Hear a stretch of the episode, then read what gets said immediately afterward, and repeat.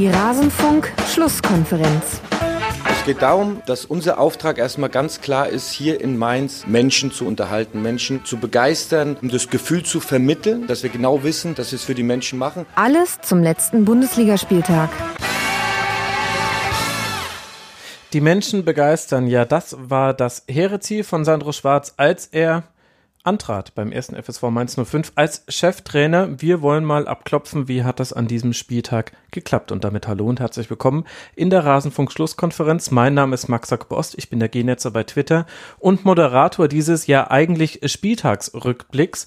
Das heißt, wir blicken in diesem Podcast auf alle Spiele des letzten Spieltags zurück. Hier in dieser besonderen Folge wollen wir aber nur den Teil vom Mainz 05 präsentieren und wenn ihr Lust habt, dann könnt ihr ja gerne danach noch auf rasenfunk.de die komplette Sendung anhören.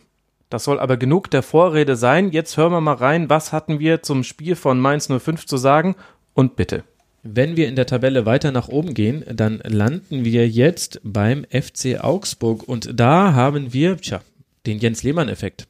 So eindeutig kann man das benennen. Ein 3 zu 0 mit zwei Handelfmetern durch Finn Bogerson geht Augsburg schnell in Führung und ein dritter Treffer nach wunderbarem Spielzug macht dann den Deckel drauf. Hat sich denn bei Augsburg irgendetwas verändert oder kam in dem Spiel einfach alles zusammen? Ich meine, gerade über den ersten Handelfmeter kann man ja auch sehr trefflich streiten.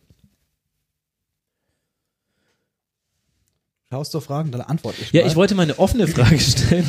Also im Endeffekt, ich fand in der zweiten Halbzeit hast du schon gesehen, dass Augsburg ein anderes Selbstbewusstsein hat. Wir wissen aber auch, woher es kam. Du führst 2-0. Zumindest den ersten Elfmeter halte ich für mehr als hart an der Grenze. Wir haben es ja schon mal diskutiert. Würde ein äh, Videoassistent eingreifen oder nicht? Unabhängig von der Entscheidung. Wir waren uns jetzt eigentlich relativ einfach, äh, einig. Wenn der Schiedsrichter Elfmeter pfeift, greift er wahrscheinlich nicht ein, aber genauso wenig hat er, äh, würde er eingreifen, wenn er keinen Elfmeter pfeift. Wobei ich das als Fehler empfinde. Ich finde, in keinem Universum du hast ja auch keine Ahnung von Fußball. Ist es, ist es Absicht, wenn der Ball aus kurzer Distanz von der eigenen Brust an die Hand, die nicht auch, völlig unnatürlich auch gehalten Auch da waren wir uns das kann ein, kein absichtsvolles Handspiel ich glaub, sein. Kann man sagen, wir hätten ihn tendenziell nicht gegeben. Ich hätte ihn auf keinen Fall gegeben, muss ich sagen. Also er, er der aber Ball ist link, von der, bei der linken Körperhälfte, er hat die Hand rechts äh, hinter der Brust und er prallt dann halt von der Brust. Genau also, Hand. Also ich finde, das ist war ein eigenartiges Ding, besonders, wir werden es nachher ansprechen, es wurde auf Twitter und Co. schon alles diskutiert, wenn man den Elfmeter sieht, der bei Bayern, äh, bei Leverkusen gegen Bayern nicht gegeben wurde. Den zweiten fand ich durchaus, war ein Elfmeter, das Ding kommt hoch, geben. die Hand ist an der Stelle, wo sie nicht hingehört. Das ist dumm. Wenn man es jetzt bei Sky hört, von wegen, ja, der Ball wäre durch den Strafraum geflogen, das ist halt nicht entscheidend. Du kriegst einen Ball an die Hand, die Hand ist da, wo sie nicht hingehört, ist ein Elfmeter. Punkt, Ende der Diskussion. Genau, also kurz für alle Aber Hörerinnen und Hörer, die es nicht gesehen haben. Das eine war Ski, der nach innen flankt und Brosinski aus kurzer Distanz an die Brust schießt und von dort springt er an die rechte Hand.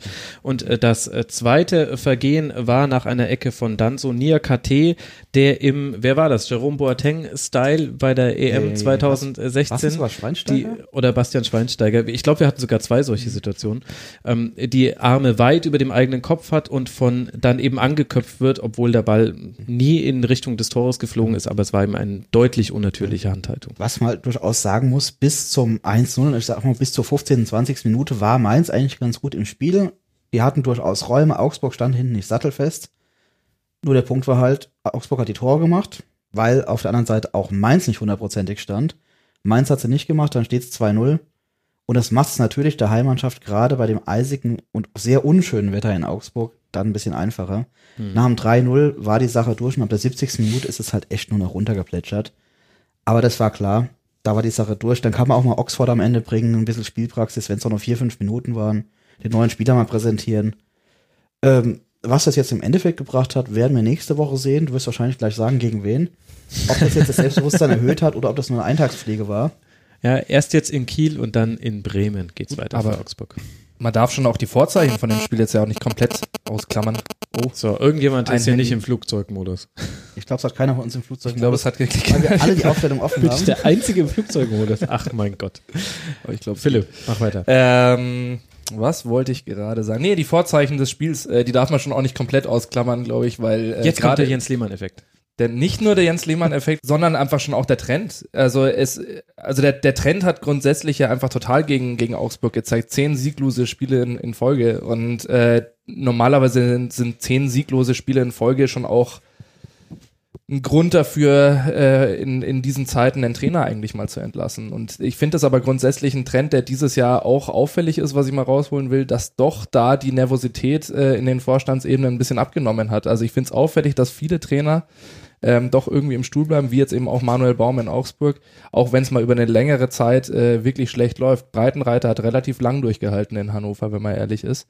Ähm, jetzt eben Baum sich erstmal gesichert äh, über diesen äh, ganz wichtigen Erfolg zu Hause gegen Mainz. Ähm, und äh, ja, also jetzt äh, bin ich auch mal gespannt, wie es da weitergeht für den FCA. Äh, aber das war auf jeden Fall ein sehr, sehr ja, energetischer Auftritt, würde ich ihn jetzt einfach mal nennen, gegen Meister 5. Da ist noch viel Luft nach oben, aber deutlich mehr gelaufen, 16 zu 5 Torschüsse, also das ist schon eine eindeutige Sprache, was so das Statistikbrett sagt. Ja, vor allem kein einziger Torschuss vom ersten FSV Mainz 05 wo man das von beiden Seiten sehen kann. Sehr, sehr stark verteidigt vom FC Augsburg, aber auch ein bemerkenswert schwacher Auftritt von Mainz 05, wie ich fand. Ich finde, die haben am Anfang ihre rechte Ab Abwehrseite überhaupt nicht dicht bekommen. Also die ersten, die erste Viertelstunde lief alles von Augsburg über links. So entsteht mhm. dann auch der Elfmeter. Und da haben, ja, ich weiß nicht, Brosinski und Latzer zusammen das irgendwie nicht, nicht ganz gedeckelt bekommen. Ähm, Augsburg hat den Staphylidis recht viel eingebunden, zu Beginn zumindest, obwohl der jetzt ganz relativ frisch, sage ich mal, wieder dabei ist. Mhm. Und ansonsten gut, Mai zwei Elfmeter ist dann natürlich glücklich und wenn du erstmal zu Hause 2 zu 0 führst, wird es für Mainz dann natürlich schwierig. Und Augsburg hat die Konter auch wirklich gut, gut äh, zu Ende gespielt. Also beim 3-0, der hätte Mainz eine Zugbrücke gebraucht zum Hochziehen, um diesen Angriff zu verhindern. Und äh, du hattest wieder das Heribert Fassbinder Buch. Äh, das halte ich für eine Lüge. oh Gott. Ganz schnell, ganz gefasst und total verzweifelt. Genau. Ich hatte eigentlich bei dir was bei Jens Lehmann erwartet, weil der ist so alt, der könnte da sogar drinstehen.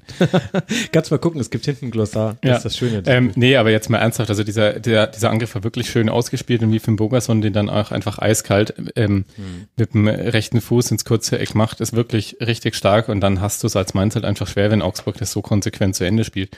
Und man hat am Anfang aber schon auch gesehen, dass Augsburg auch eigentlich ein paar Abwehrlücken hatte. Hm. Das wird dann einfach schwer für Mainz. Wobei die Mainzer es schon auch ein bisschen besser machen hätten können. Also ja. klar war, dass die, die Augsburger den Mainzern äh, sehr viel Spielfeld überlassen haben nach der Zwei-Tore-Führung, aber ähm, 370 insgesamt gespielte Pässe der Mainzer sind jetzt schon mal nicht so viel, wenn man die spielbestimmende Mannschaft sein muss, sozusagen. Und dann ja. aber auch noch 100 Fehlpässe von diesen 370 zu spielen, ist schon zu viel.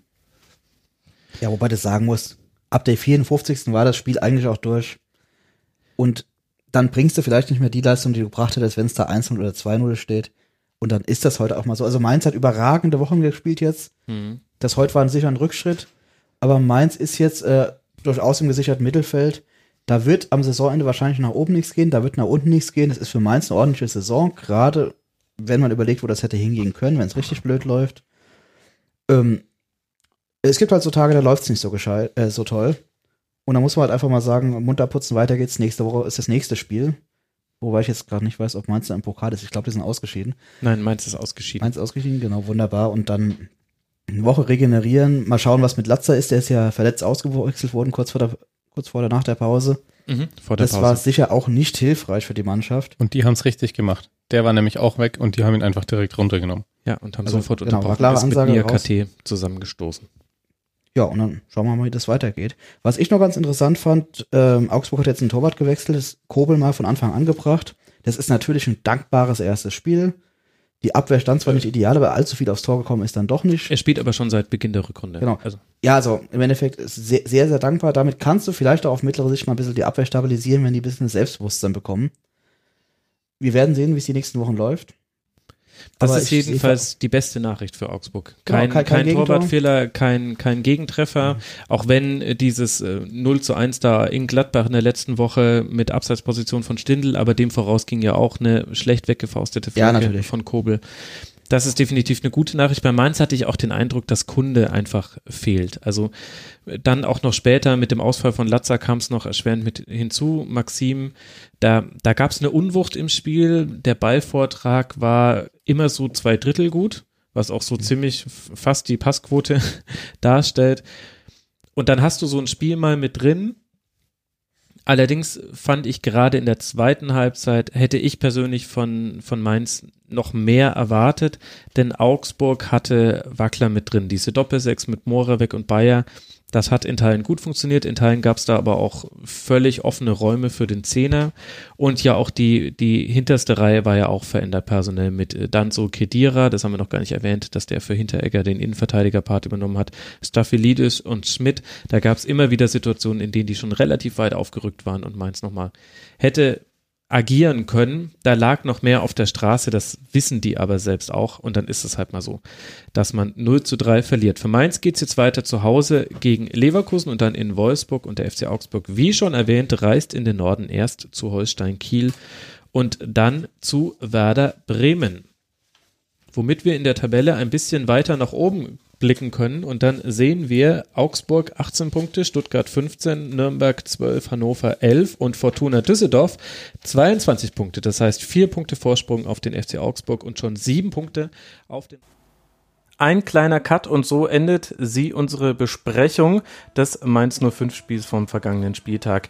Ihr findet die komplette Spieltagsrückschau auf rasenfunk.de. Ihr findet dort auch viele andere Folgen zu zeitlosen Themen wie Doping im Fußball, aber auch den Blick auf internationale Top-Ligen.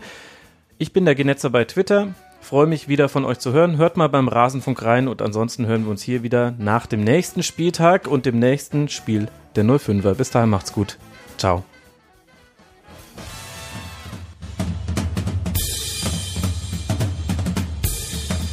Das war die Rasenfunk-Schlusskonferenz. Wir gehen nun zurück in die angeschlossenen Funkhäuser.